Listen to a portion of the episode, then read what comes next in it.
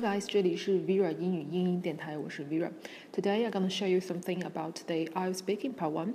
Um, 呃，很多学生会问，就是 most students say that，呃，for the I'm speaking part one，在雅思口语第一部分里面，答案嗯不应该说太长，就是应该要简短一些会比较好。那我们先来看两个 examples，看一下这个答案的长度是不是很合适。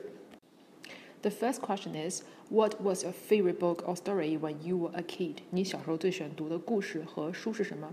呃，答案是这样子啊。The first book that I remember really enjoying was blah blah blah. It only took me a few days to read because I liked it so much that I couldn't put it down.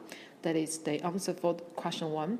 The second question is, do you like reading? Yes, I like reading a lot. I read all sorts of things, including novels, newspapers, magazines, and online articles. Okay, so 这就是这两个问题以及它的答案的内容。那我们分析一下这两个答案的长度是不是合理呢？ 嗯，坦白来说，就是说在雅思口语 Part One 里面，你的答案是不是要说的很长？那应该说到多长这样一个长度呢？第一个，我们要。把握的一个原则就是 don't limit your answer to only two sentences，就是你的答案首先是不能局限于一句话，甚至是于两句话的。如果这样的话，那就是太少了，因为这就是不符合雅思口语评分标准的 fluency 里面有一个叫 speak at length 这个点。所以说我们是不能少说，不能只说一句话或者是两句话，这是第一个。第二个呢，我们都知道雅思口语的 speaking part one，它的时间呢是四到五分钟，four to five minutes。然后它的问题的数量呢，应该是十二个问题，twelve questions。呃，所以说，if your fluency is strong，如果你的流利度比较好的话，你可以是 give longer answers，你可以给出更长的答案。但如果说你经常的停顿或者中断，if you often hesitate when you answer，然后呢，你就会浪费一些时间，所以说你的答案呢就不需要太长，就可以短一点就 OK 了。所以说我们的结论是什么呢？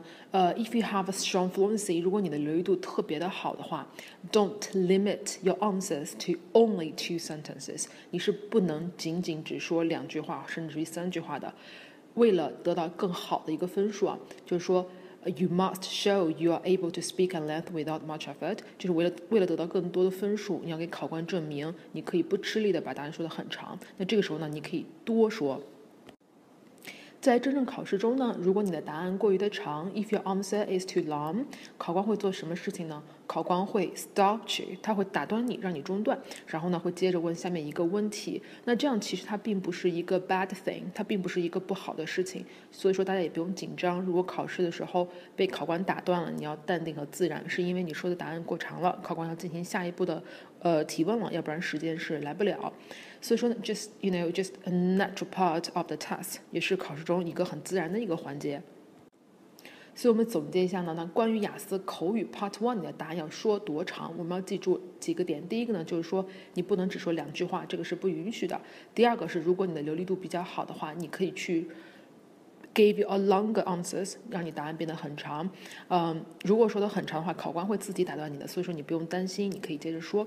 但是我们要做到一个点，就是 just be natural with your answer，就是你要很自然。如果你本身的流利度非常好的话，你只说两句话或三句话。这样就显得特别的不自然。如果你本身流利度不好的话，那你也说不多，对吧？如果说本身流度比较好的学生呢，是建议多说的，不是说我只能说四句话、五句话就可以不说了，根据自己的流利度而定。So that is about the sharing today. See you next class. Bye.